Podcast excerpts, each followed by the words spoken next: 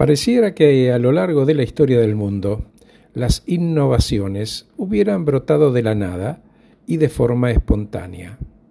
Y acá surge la duda, ¿no? ¿Cómo es posible que tanta gente no haya visto antes la solución al problema y durante tanto tiempo?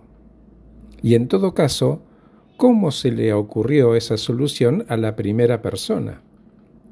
De hecho, la mayoría de las personas que encuentran soluciones creativas confían en un método simple y colaborativo.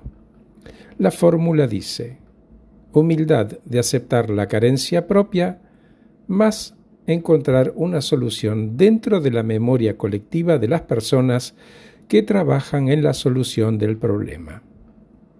Es decir, alguien que trabaja para resolver el problema sabe algo que va a nutrir a todos y ayudará a encontrar una solución. Simplemente aún no se ha dado cuenta de que lo saben hasta que el otro lo comparte.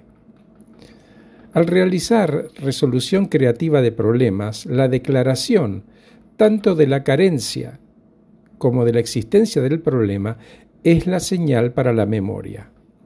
La memoria entonces extrae información relacionada almacenada. En este camino, para generar una variedad de posibles soluciones a un problema, los solucionadores de problemas o facilitadores pueden cambiar la descripción del problema. ¿Cómo?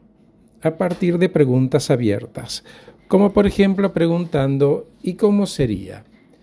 Esta pregunta permite que se extraiga nueva y más información de la memoria que lleven a nuevas conclusiones. Las personas y grupos más consistentemente creativos son aquellos que encuentran muchas formas diferentes de describir el problema que están resolviendo. Gracias por escucharme, soy Horacio Velotti y acabo de regalarte este podcast titulado La Declaración del Problema.